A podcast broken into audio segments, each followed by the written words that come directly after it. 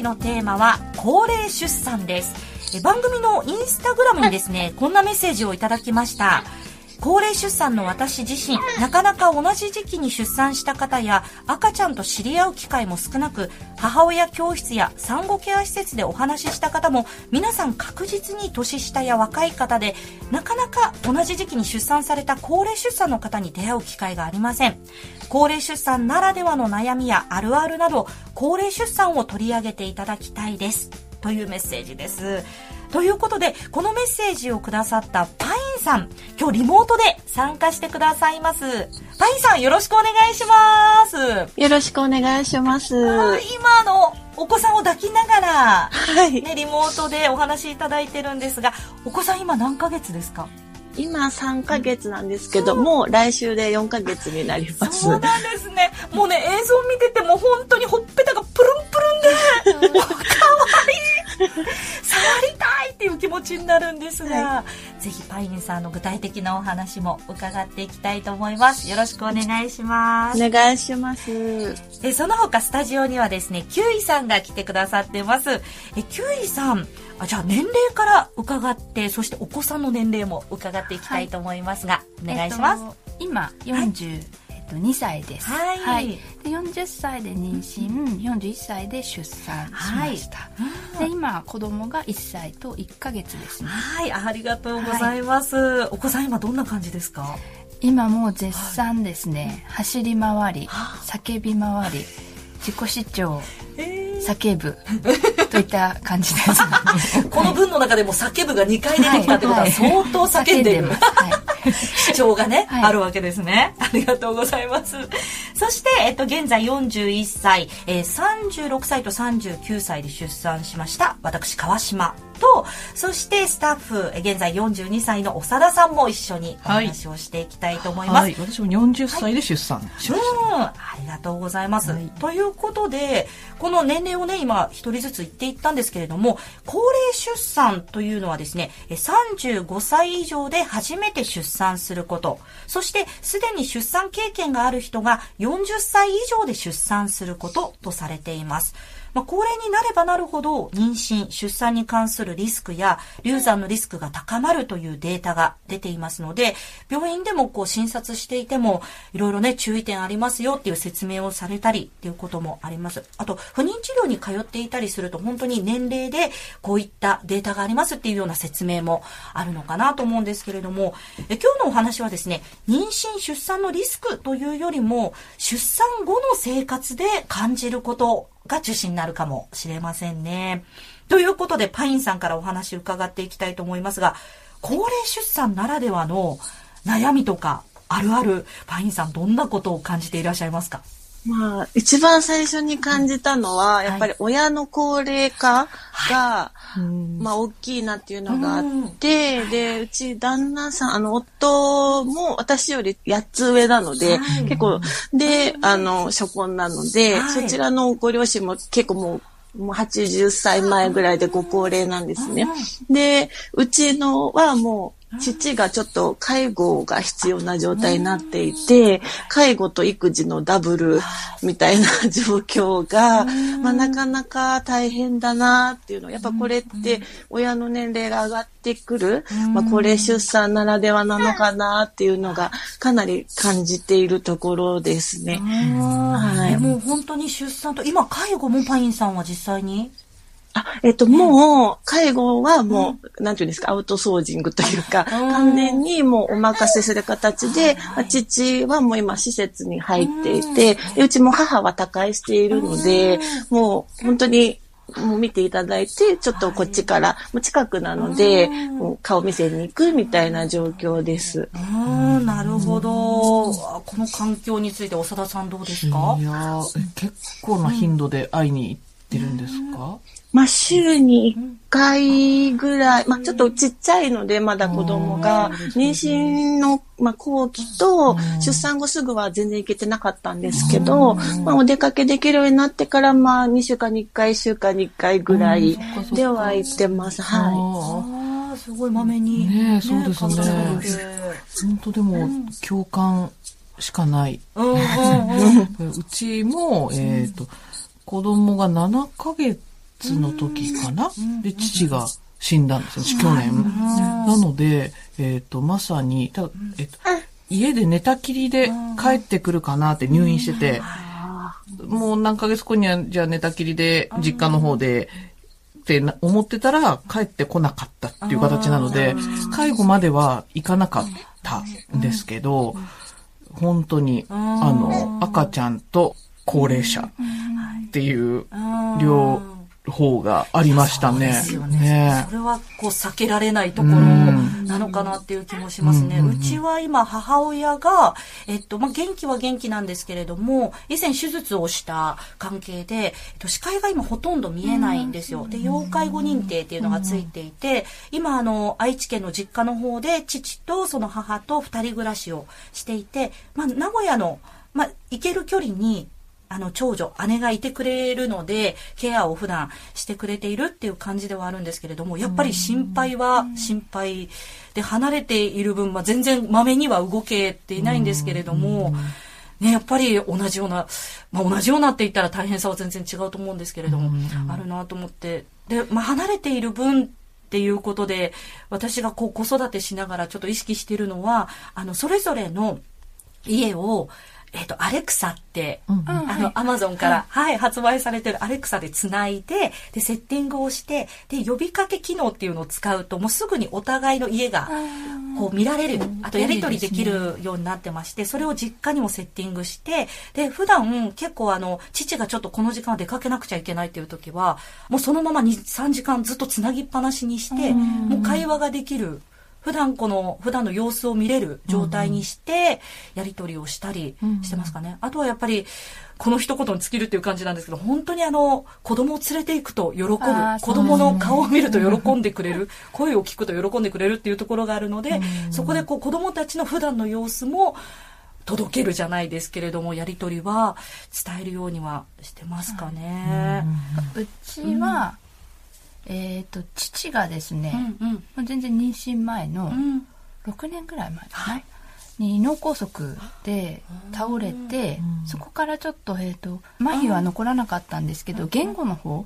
に少しちょっと影響が出て、こう言葉がうまく出せなくなったっていう時期からこうリハビリをして、今は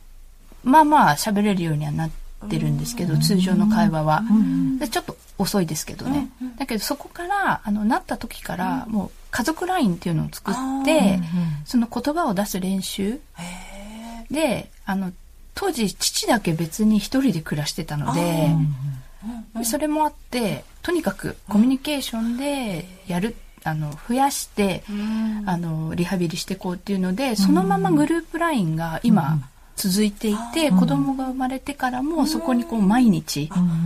あの投稿投稿というかメッセージを送ったりとか、グループ通話っていうんですか、をして衰えないように、脳みそが衰えないようにこう刺激し続けるみたいなことはなんか日常にもなってるので、なんか少しは役に立ってるかなっていう感じはするんですけどね。いやだから本当にこうやって話聞いてると、皆さんね、何かしらこう親のことを心配しながら子育てをしてるっていうのは実際あるんですね。パインさんはなんかどういうところが大変とかありますか今？いや、今は本当に赤ちゃんを連れて、うん、まあ、やっぱり顔を見せたいっていうので週1回ぐらい行ってるんですけど、行くっていうのがなかなか、大変。っていうのもあったり、あと父も施設には入ってるんですけど、やっぱり通院の時は家族か誰かがついていかなきゃいけないので、それを赤ちゃん連れて、で、車椅子に乗ってるので、車椅子引いてっていうのがもう絶対的に無理っていうのがあって、もうそこは、あの、料金を支払って、あの、施設の方についていってもらう。すいません。いいちゃいました。はい。すごいいろいろ工夫されながら、あの、そういうのって自分からこう調べて、あ、こういうサービスなら使えるかもとか、まあ、そうです。なんか今、はい、父がいるところが、あの、サービス付き高齢者住宅って言って、なんか介護の方もいらっしゃったりするところなので、まあ、そこの方がいろいろ提案してくださるっていうのが大きいですね。はい。なるほど。いやでもこれ分かんないですね。高齢出産だからっていうのもあるでしょうし、本当年齢関係なくそうですね。ねっていうのもあるのかも。うちあの私が高校ぐらいの時から祖母、祖父、そしてあの祖父の兄弟、あの独身の方がいて、それをずっと介護をこう重なることっていうか続けて、こう祖母が終わったら次祖父。祖父が終わったらその祖父の兄弟っていう形でこうずっと今今まで続いてるんですよ。それを、まあ、母がメインでやってるんですけど、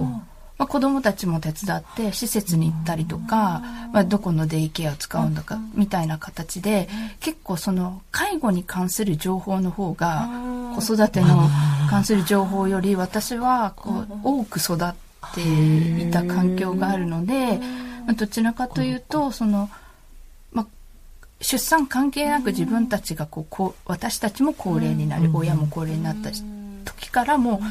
親の介護はこうする。お金はここにある。どれぐらいお金をここに使えるのかとかっていうのを結構毎年棚卸しをしてでクリアにしてるんですよね。ご家族でやってるってことですあそうですそうです。なのでもう父親の地方なんですけど、実家も去年実家じまいしてもらって、家を整理土地も整理してもらって、その親の代で遺産相続は全部終わりにして生きてる間に終わりにしてほしいっていうのがあって、で次は墓じまいをあのここあと23年でやる予定でいるん。ですね。なのでこうどちらかというとうちの場合は前からもう出産に関係なく準備をしていたので、そこはちょっとせ情報だけは整理されてるので、実際どうこの後どういう形で親がね、介護が必要になってくるかっていうのは、その時に対応しないといけないですけど、情報が整理されてるっていうのは一つなんかもしかしたらあの冷静になれる不安材料が一つ減るのかなっていうのはあります。なんかそれあの、キウイさんのね、そのお家のちゃんと取り組み方っていうのがあったっていうのもあると思いますけど、あの高齢出産のこういい面っていうんですかね、すごくこうやっぱり情報収集能力をこれまでこうなんていうんですか、そうですね仕事のそう環でこう30代後半から40代の方が出産すると、もちろんリスクもたくさんあるんですけど、その情報の処理能力が早かったりとか、なんかすごく冷静にこう子育てに取り組めていけたりするところもあるのかなっていうのもちょっと一方で感じているところではあり私もますね。感じます。はい。高齢出産のそのいい面みたいなのもあるのかなっていうのも感じますけどもちろん9位家のすごい、持ち取り組み。家の、うちもまさに、あの、それに直面していて、あと、墓じまいは、すごい込み入った話なんですけど、墓じまいはした、したんですよ。あしまして、で、うち名古屋からさらに、えっと、特急で2時間みたいなところにあって、東京からだと片道、全部含めると6時間ぐらいかかるんですよ。そうなんですよ。で、兄弟もみんな、ある程度は離れて、場所離れてるので、だから、誰もそこにお墓参り行かないよね。って、今まさに父の骨は家にまだあって、どこに埋めるかっていうのをいろいろ考えていたところで、どうです墓じまいはして、ただ家を、田舎の家をどうするかっていうのを今まさに話してて、でどうしようかって言ってる時に、父が、父が死ぬ前に何とかしないとって言ってたけど、死んでしまったので、あ、ここから母に名義変更して、そこからでも大変なんですよね。そそう。う生きてないと結構大変で、ね。あと地方と都内とでうん。売れる感覚が全然違うみたいで、結局売れないんですよね、考えると。そうなんですよ。売れないから、壊す費用とかがいつかかってくるのかとか、っていうのを今まさに、まあバタバタってほどじゃないけど、あーって言いながらみんなで喋ってるところなんかね、ちょっとその死んだ後のことを生きてる時に、あの脳梗塞をやった父親と話すっていうのは少しこう残酷なのかなっていう気分にはなりますけどやっぱりそこを整理しとかないと子供を抱えながらそこをやるっていうのは本当にストレスがかかるだろうしそのストレスがお子さんにね、影響が出たりとか、ご自身に影響が出たりっていうのは結構辛いかなっていうのは、残されただけでも辛いのにっていうのはありますよね。なん。かね、みんながみんなそうじゃないかもしれないですけど、その親のこととか自分の将来のこととか考えた時にすごい不安材料がたくさんあるじゃないですか。でそういった時にパッて自分の子供の寝顔を見ると、わーって癒されることないですか？なんか、あ、未来があったみたいな。なんか、それはね、本当にちゃんと向き合わなきゃいけないことがある分。店さんのお宅はなんかそこら辺どうですか、うん、家とかうちは、まあ私が一人っ子で、うん、で、あの、キウイさんとまあ同じような感じで、父はまあ脳梗塞を2回していて、まあそれがもう10年ぐらい前、10年以上前なんですけど、1回目が。その時はまだ母が健在で、まあそこで見てたんですけど、まあいざも母が他界した後に、もう車椅子ってなって、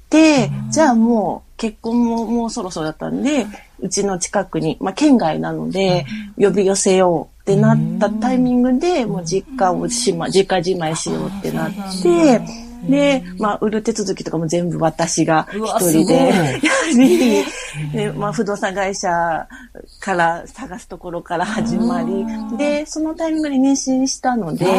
ちょっと妊娠しながら、もう、もう本当にお腹が大きくなる前に全部決めてしまいたいっていう思いで、もう全部、あの、あの、家の実家のことはしましたね。売れたんですか、はいあ、売れました。すごい。まあ、マンションだったので、比較的売れやすかったのかなと思うんですけど。パインさんもともとそういう、なんか、仕事が専門的だったとか？全然全然。じゃなくて。そんなことないです。はい。もう、なんか、本当実家に入ってるチラシを、置い、全部、まあね、どこがいいかわからないので、とりあえず片っ端から5社ぐらい電話して、で、来てもらって、みたいなところから始めました。いやでもやっぱこの処理能力ですよね。うん、気がしますよね。なんかね。なんかこれ大変だったけど絶対糧になってて、次のその課題が出てきた時って絶対もうさらにパワーアップされてらっしゃるから、確かに辛い状況はあるけれど、まあそれがもしかしたらやっぱり年を重ねたいいところ、経験値が上がってるっていうところは、いいの、いいなとはやっぱり聞いてても思いますよね。いやそっか。でも本当にそこの面は心配は尽きないですね。まあ、苦しい思いもありますよね。そのたまに親の老いを突然感じる時とか、うんうん、あこんなに痩せてたっけかなとか、うん。うん、ご飯が食べる量が減ってたりとか、うんうん、歩くのが遅くなってたりとかすると、うん、なんかこのその時を感じるというか。あのうちもしばらく入院してたんですけど、でだんだん体調が悪くなってって、でもうそろそろ危ないよみたいな感じになるんですけどその病室まであの、お見舞いに行って、で、コロナ禍だ、まあコロナ禍っていうことになってたので、本当10分ぐらいの面会ですみたいになってたんですけど、そこだとやっぱすごい静かで病室が。でな、なんだろう、ちょっと機械の音とか、ちょっと息をしてる音とか聞こえるんだけど、本当に静かな空間で、でも赤ちゃんは連れて行けないから、大人だけで行くんですけど、でも帰ってくると、まあうちの場合双子がすごいワーワーしてて、なんかこの世界の全然違う空気が、ね、同時に存在してるっていうのがすごい不思議な感じがしばらくしてたなっていうね。もう最もこうギャップがあるというか、かけ離れている空間が同じところにあるっていう。そうそうで、やっぱなんか、生まれたばっかりと死ぬ前って似てくるんだなって、あの、生き物として本当に。そうですよね。そう。で、仰向け、うちの父の場合は83歳だったんですけど、で、その時な6ヶ月、7ヶ月の子供がいて、で、仰向け、ほとんど仰向けでもね、いるだけだったり、あと、まあ、おむつをしてるとか、で、あの、離乳食初期みたいな、もう流動食みたいなのになってくじゃないですか。あと喋ってるけど何言ってるかちょっともうわかんなくなってくる。ああ、みたいな感じになってきたりとか。で、寝てる時間が多くなるとか。なんか本当に同じだなって思って、0歳の子と83歳の人が。なんか人間ってそういうふうにできてんのかなってすごい不思議な感じがしましたね。確かになんか子供にっていうか赤ちゃんに戻っていくみたいな言われ方しますけどね。全く同じ。いやそうか。でもなんか、あ同じようにやっぱり心配を抱えてるんだなっていうのをお話を聞くだけでも、うん、なんかちょっと自分も頑張ろうとか。なんかもうモチベーションだけが自分を動かせてるって感じがします、なんかその、子供連れて病院に行くとかも、なんか私も、えっと親が住んでるところが、電車、まあ、ドアツードアで1時間半ぐらいなんですけど、まあ、高齢だから、その、その1時間半でさえも彼らにとっては結構疲れるわけですよね。なので、まあ、会いに行くんですけど、正直きついっていうのは、疲れてるし、あそれはキュウリさんが？そうですね。私も子供連れてっていうのは結構辛いし、今ねもうモンスターみたいになってる状況につい。ていくっていうのも結構精神的にも辛いみたいなのあるんですけど、ああと何回合わせてあげられるのかなっていうモチベーションだけがなんか突き動かすみたいな。実際はボロボロですけど、まああこうやって子供を育てていく過程で次のモチベーションが出て、みんな何かしらのそういう動機があって、この体に夢中って進んでってるのかなっていうのがなんか最近感じててだからあ無知打っときゃいいのか 頑張れるところまではもちろん周りにね頼りつつ、ね、周りを頼るっていう、そういうスキルは多分もう結構お持ちのはず。年齢的にも。これがちょっともうちょっと若かったら、いや自分で頑張らなきゃってもっと思ってたかもしれないですね。お金を払って済むものであれば、それを利用するとか。なんかいやらしい話、時間をお金で買えるんだったらっていうふうにはちょっと思ってるところはありますね。あと誰かに頼むのにも、どうやったらあの快く受け入れてもらえるかみたいな、そのちょっとスキルがあると思うので、なん。かこうやって、まあ、辛いながらも、うまく周りと共存しながらい,、けるんじゃないのかなっていう期待がありますけど、ね、なんか自分自身にも、高齢ならではというか。どこら辺までその親の期待に応えられるかなっていうのもありますけどでももう本当にできる範囲でやるしかないですよね。そうですね。なんか高齢出産って、うん妊娠前と出産中が一番その高齢に対してすごい考えてて不安があったりとか、高齢だからっていうことを考えてたんですけど、出産後ってあ意外と、あの子供の話ばっかりで自分が高齢かどうかっていうのは なんか誰も気にしてないし、最初から年齢言うわけでもないですしね。なんか自分も気にしてる暇がない。腰が痛いのがこれは高齢だからなのか、若いから 腰が痛いのかというのが、なんか人によるようなさ、で肝心の本当にそういう介護、高齢ならではのこう仕事の話とか、介護の話とかっていうのは、なかなかそこまでやっぱり話す機会は今んとこないですね。本当に。